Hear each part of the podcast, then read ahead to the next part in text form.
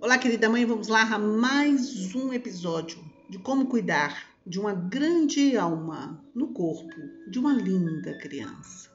Continuando as estratégias para que a sua criança tenha um sono de qualidade, vamos começar falando das distrações que atrapalham o sono da sua criança.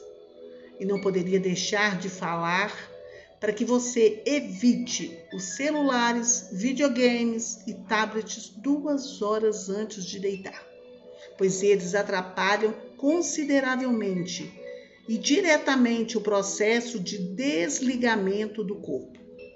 Mantenha o telefone fora do alcance das crianças. Durante esse tempo, você pode aproveitar para ler uma boa história ou assistir alguns filmes infantis com seu filho. Também nessa parte de distrações, é importante ressaltar o horário das atividades físicas do seu filho. Esportes fazem bem à saúde e devem ser implementados na rotina do seu filho.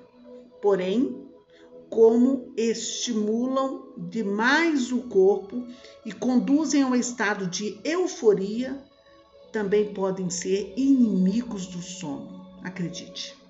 Assim, você deve estar atenta com os horários que essas atividades ocupam na rotina da, da criança, de forma a proporcionar noites mais reparadoras.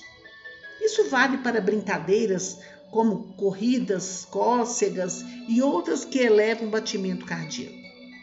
O, o recomendado é que essas brincadeiras e atividades sejam concluídas no máximo duas a três horas antes do horário de dormir. Agora, olha que interessante que eu trouxe para você. Para identificar a melhor hora de trocar o travesseiro por outro mais alto, é importante observar a postura da criança. Ao dormir de lado, se verificar que o pescoço está inclinado para baixo, é hora de substituí-lo por outro. Achei muito bacana essa informação, pois muitas vezes passa despercebido esse detalhe. Outra estratégia interessante é controlar as sonecas diurnas. É normal e necessário que crianças com idade até 5 anos façam cochilos durante o dia, mas é preciso ficar atento para não atrapalhar o sono noturno. Sonecas das 16 horas às 18 horas devem ser evitadas. Mantenha uma rotina que possibilite descansos em horários estratégicos que não afetem a qualidade do sono principal. Outra coisa também interessante é alimentar-se de forma saudável.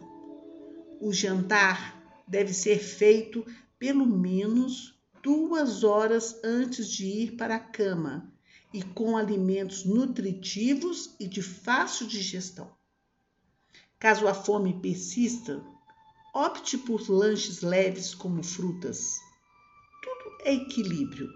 A criança não deve dormir com fome e nem comer quantidades que causem desconfortos intestinais. Então fique atento. Essas são algumas das estratégias que você poderá amorosamente contribuir para que sua criança seja saudável. Até a próxima. Gratidão.